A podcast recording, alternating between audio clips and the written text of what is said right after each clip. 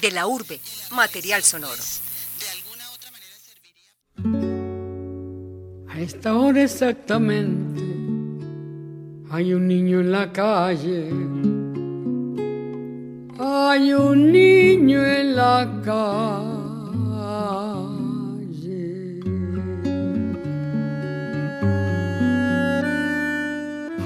La música es industria y muchos pueden lucrarse de ella, pero no solo se limita a esto.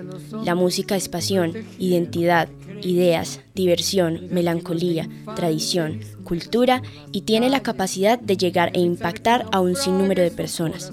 Ahora, si bien es cierto que no toda la que es producida es esparcida en grandes cantidades, sí existe una facilidad para esparcir mensajes a través de ella. Poniéndole una estrella en el sitio del hambre. El origen de la canción protesta puede ubicarse en España, ya que se le atribuye al activismo antifranquista algunos precursores sindicalistas y partidistas que velaban por los campesinos, obreros y emigrantes. Incluso puede atribuirse también a los himnos revolucionarios liberales de finales del siglo XIX. Algunas de las canciones más populares se dieron durante la Guerra Civil Española, que tiempo después fueron tomadas por artistas de punk para retomar los ánimos de resistencia.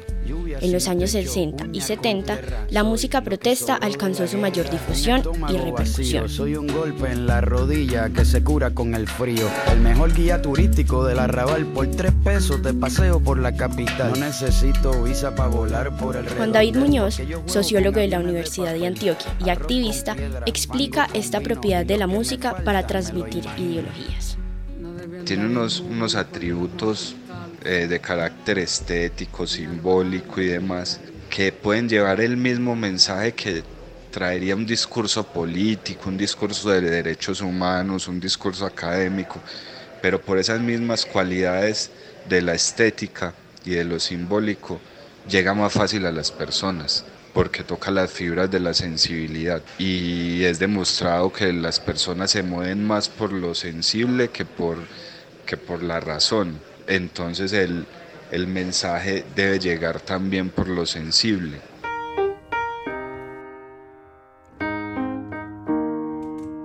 When I was in the third grade, I thought that I was gay, cause I could draw. My uncle was, and I kept my room straight. Un poder especial de la música es que contiene un mensaje, ya sea de esperanza, de denuncia, una invitación a la lucha o a preservar la identidad. Concibe cambios y logra un impacto positivo que impulsa una conciencia colectiva.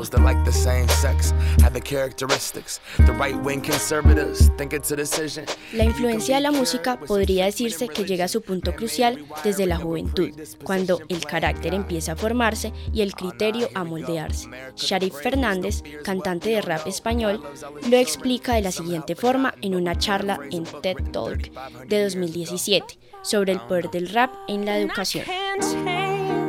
Es que existe cierto desinterés entre los jóvenes, ¿no? Por saber. Estos jóvenes de los que les hablo, si algo hacen además de estudiar, es consumir música. Es paradójico que frente a ese desinterés por la cultura y el saber, lo que hacen los jóvenes de hoy en día es consumir música en los distintos géneros que existan, da igual que sea pop, rock, heavy, da igual que sea rap. ¿Por qué consumen música estos jóvenes? Evidentemente porque la música tiene un componente lúdico y festivo, ¿no? De risas y sexo a ser posible, pero sobre todo porque creo que la música tiene un componente social muy importante para los jóvenes, esa edad crítica que es la adolescencia, en la que queremos saber quiénes somos, intentamos averiguarlo por pruebas y errores. Como les digo, la música tiene un componente social en el que el joven trata de identificarse y no solo buscar su identidad, sino buscar la aceptación de esa identidad.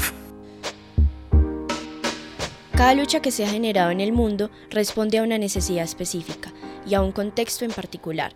Cada continente, país o cultura cuenta con sus propias adversidades y la música ha sabido responder a cada una de ellas.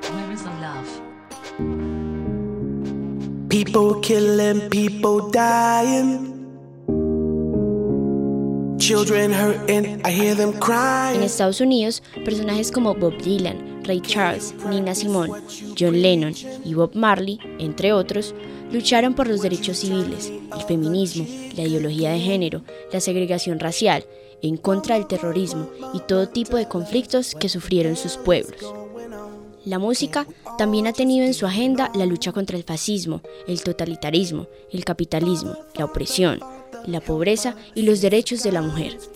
Elegir darle un tinte político a una carrera musical conlleva grandes responsabilidades y consecuencias, no solo para quien lo consume, sino también para los que deciden llevar a cabo esta decisión, ya que es un boleto directo al rechazo en la industria musical. Por eso, cuando un artista se une a una causa mayor, está entregando algo más que su trabajo, su vida. Este fue el caso de la cantante de jazz estadounidense Nina Simone, quien entregó su vida y su reputación a la lucha por los derechos civiles, al punto de perder su propia paz. Simón tomó una decisión y enfrentó las duras consecuencias de la época. No cambiaría ser parte del movimiento de derechos civiles. Pero algunas de las canciones que canté perjudicaron mi carrera. Por todas las canciones polémicas, la industria decidió castigarme. Hicieron un boicot a todos mis discos y me cuesta incorporar esas canciones porque no son relevantes a este tiempo.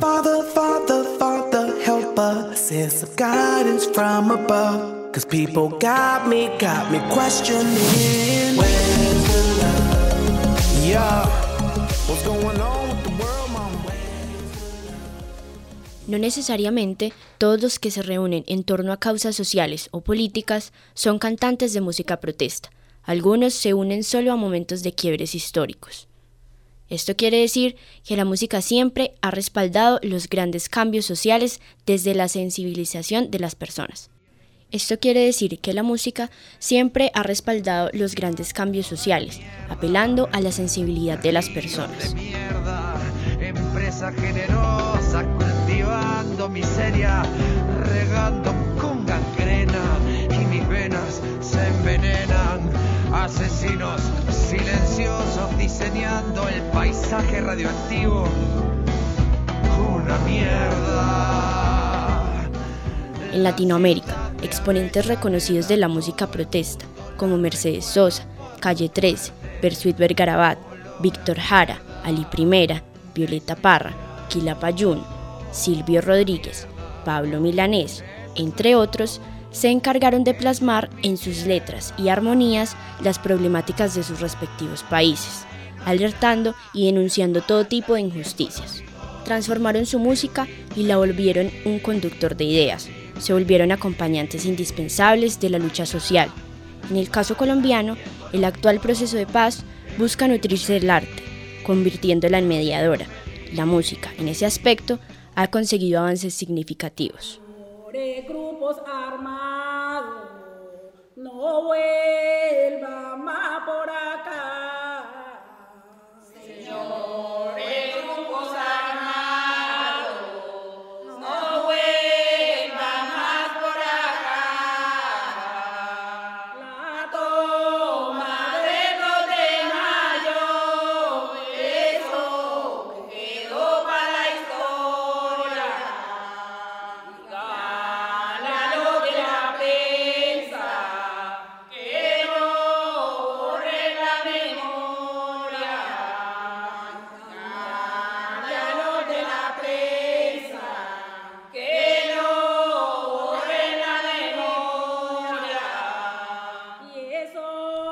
Por ejemplo, las cantadoras de Pogue de Bojayá Chocó se encargaron no solo de denunciar los actos criminales de las FARC, sino de llevar un mensaje de reconciliación y memoria. A pesar de ser víctimas directas del conflicto armado, por medio de lo que ellas denominan alabaos, invitan a excombatientes y al país entero a formar parte del cambio.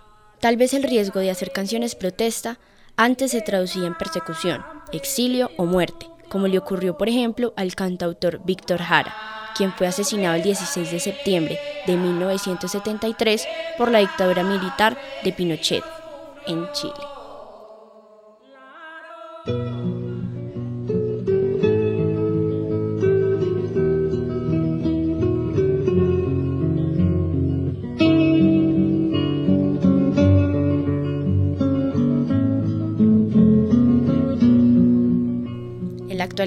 Se han generado nuevas formas de represión. El principal castigo es por parte de la industria, que deja de producir o promocionar este tipo de música. Luis Fernando Gallego, docente de música en el Politécnico Jaime Isaza Cadavid, explica cómo se ha dado este fenómeno, especialmente en Colombia. Las consecuencias de dedicarse en este momento a la música protesta son básicamente no vivir bien.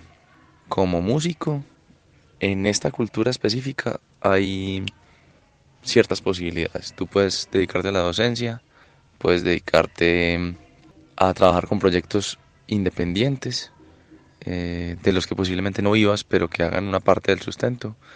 Puedes dedicarte a proyectos grandes, eh, o sea, a, a, ser parte de la banda de un artista reconocido, que en un 99% de los casos, si no es más, eh, no va a estar dedicado a la, a la protesta. O puedes dedicarte a los círculos pequeños musicales dentro de la ciudad, como es el asunto de tocar, por ejemplo, en, en bares, en matrimonios, en eventos empresariales. Pero todos estos están alejados de lo que representa el contexto de la música de protesta. La música de protesta inicialmente, digamos dentro de la representación latinoamericana por lo menos, tenía un arraigo político muy específico y nació en, en países específicos que no digamos que lo necesitaban, pero sí digamos que lo terminaron impulsando de una u otra manera. Aquí en Colombia es tan complejo. Eh, uno puede hablar de músicos que han hecho protesta, pero no que son músicos de protesta. O sea, pues se puede hablar de canciones aisladas o de temas específicos aislados, pero en un país tan conservador como el nuestro, pelear de esa manera tan directa con el poder implica tú mismo cerrarte puertas. En general, la música pop no está ligada en, un país como este a lo que la gente quiere escuchar con comodidad. Simplemente, por ejemplo, si quieres vivir bien de la música tienes que cantar lo que está de moda en este momento y aquí pues no puede haber nada más light que lo que está de moda en Colombia. Posiblemente en otros países haya géneros específicos como el hip hop en Estados Unidos, por ejemplo, que en una gran mayoría de las canciones tienen algo de protesta, eh, en donde se enfrentan realidades específicas, donde el movimiento rapero representa en un álbum completo una gran cantidad de canciones en contra del establecimiento o en contra de una situación actual moral, religiosa o vista desde cualquier punto de vista. Eh, hay géneros específicos. No puedes esperar eso de un reggaetón, no puedes esperar eso de un vallenato. Entonces, por lo menos dentro del contexto cultural nuestro es prácticamente imposible dentro de la esfera popular, digamos, del, de lo que vas a escuchar en un top 10 de una emisora, mejor dicho. Yo no canto por cantar, ni por tener buena voz. La música, como único medio de lucha, no podría llegar a tener un impacto real. Tiene que ir sustentada por todo un movimiento ideológico.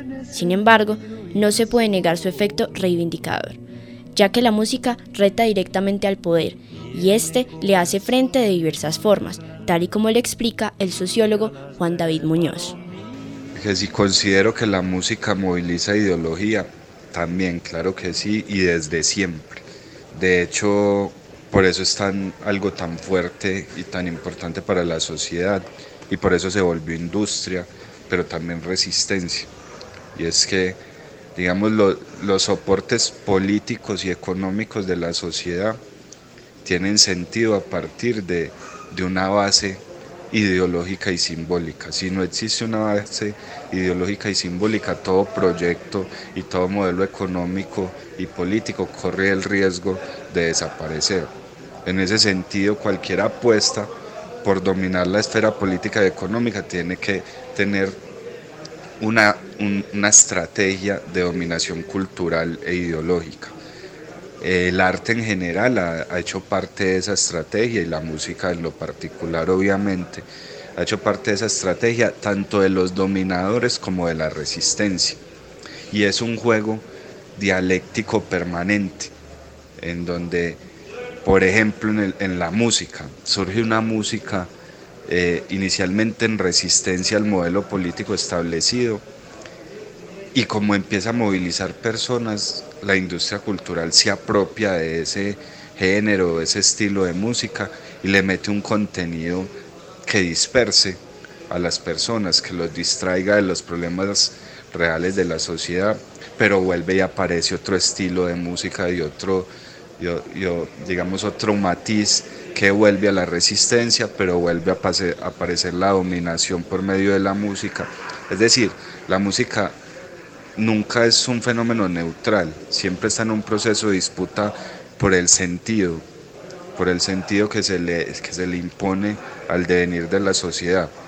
En esa medida siempre tiene una carga ideológica. La música, aunque se muestre neutral, siempre va a favorecer o no a un orden establecido o a una necesidad de transgredir ese orden. A ver, la música tiene una potencia transformadora de por sí. Ya hemos visto que en lo subjetivo, que genera sensibilidad, que moviliza conciencias, que genera preguntas, que genera dudas. Eh, por sí sola es imposible pues que logre transformar dinámicas de la sociedad, sobre todo en una sociedad donde, donde hay una industria cultural y unos dispositivos simbólicos tan potentes que, que tienen casi un control absoluto. Entonces la música es un elemento más o sea, es uno de muchos elementos que se precisan para transformar realmente las dinámicas de la sociedad. Servirá en, espacios micros eh, para generar esas preguntas que te decía, pero incluso para acompañar agitaciones sociales, movilizaciones y demás. Pero por sí sola se queda corta, porque la historia también lo ha mostrado. Por ejemplo, eh, eh, la, música jugó un papel muy importante en la lucha por los derechos civiles en Estados Unidos, pero fue el movimiento social, las panteras negras, eh, los movimientos, los otros movimientos afro, los movimientos LGBTI, que en sus movilizaciones, sus marchas, sus tropeles cotidianos lograron las conquistas, nutriéndose, digamos, del, del ejercicio artístico para eso. Pero es más digamos, ha funcionado más como un acompañante, como esa mística necesaria. Pero las transformaciones, digamos, estructurales requieren es de la integralidad de muchos factores, requieren ser muy, muy complejos en sus atributos y en, y en sus repertorios. Además de esto, la música se enfrenta a una adversidad llamada indiferencia la frialdad caracteriza a las nuevas generaciones, así lo asegura Luis Fernando Gallego. Honestamente no sé si sea un buen momento para la protesta en el mundo. No porque no es ya el caldo de cultivo, no porque no lo necesitemos, sino porque la gente no quiere eso en el pop, no quiere eso en la música. No sé si sea una cuestión generacional. Yo personalmente crecí escuchando punk y es algo que hacía parte de la Medellín de finales de los 80s y principios de los 90s y el inconformismo era algo que estaba muy ligado con la juventud y, creo que desde esa perspectiva uno terminaba encontrando la música de antes y terminaba escuchando a los, a los músicos de, de protesta viejos. Ahora todo es muy light y no porque quiera demeritar la lucha o, o la manera en que piensan las generaciones actuales, sino que ellos ya no son dueños de su mercado o sea, lo que pasa en las emisoras y lo que pasa en las disqueras está absolutamente aislado de lo que quiera la gente defender. La gente consume lo que le hacen consumir. Desde hace muchísimos años eh, el top está dictado y no está, o sea, no es un ranking, la gente no vota por eso. Las votaciones digitales, toda esa vaina en línea, todo eso es una farsa. Hace muchísimos años que eso no es cierto ya no hay bandas que asciendan porque son buenas, hay bandas que ascienden porque tienen el dinero para estar ahí. Y alguien que haga protesta no va a estar en ese punto. Entonces normalmente hacen parte del underground o son gente que distribuye digitalmente solamente y, y hace parte de, de, lo que todavía se puede llamar indie, que es, no es de la oleada de esta indie norteamericana o el indie británico que hay ahora de moda sino más bien indie por independiente, literalmente, porque no tienen sello, porque suben a YouTube, porque están en Spotify y reparten los links, pero, pero no, no pasa de otra manera. En un fragmento extraído del documental ¿Qué pasó mi Simón?, la cantante y protagonista del documental, Nina Simón, expresa lo que ella considera la obligación de un artista. Elijo reflejar los momentos y las situaciones en las que me encuentro. Es mi deber. En este momento crucial de nuestras vidas, cuando todo es tan desesperado, cuando cada día es una cuestión de supervivencia, no puedes dejar de involucrarte. Los jóvenes lo saben y por eso se involucran tanto en la política. Si nosotros no moldeamos este país, nadie lo hará nunca. No hay otra opción. ¿Cómo puede ser un artista y no reflejar la realidad?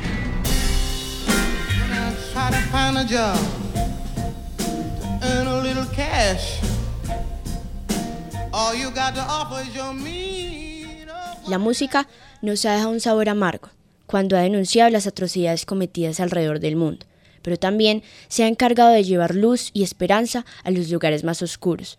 Nos ha recordado el valor de luchar por lo que nos corresponde en este mundo. Nos ha enseñado a ser rebeldes, a no vender nuestros ideales por nada, y le ha devuelto la voz a quienes no la tenían. En ese sentido, nunca ha desamparado a nadie. Por eso, cuando de tiranía se trata, la música siempre estará lista para levantarse. Podcast realizado por Manuela Valencia. Barren, strange fruit, blood on the leaves,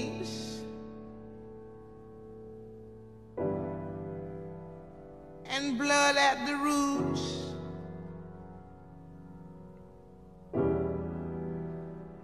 Black bodies swinging in the southern breeze.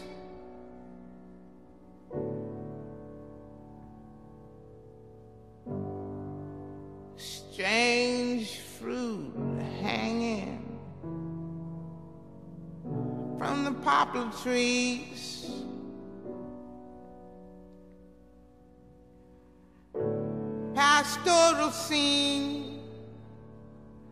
Of the gallant South. For the rain together, for the wind to suck, for the sun.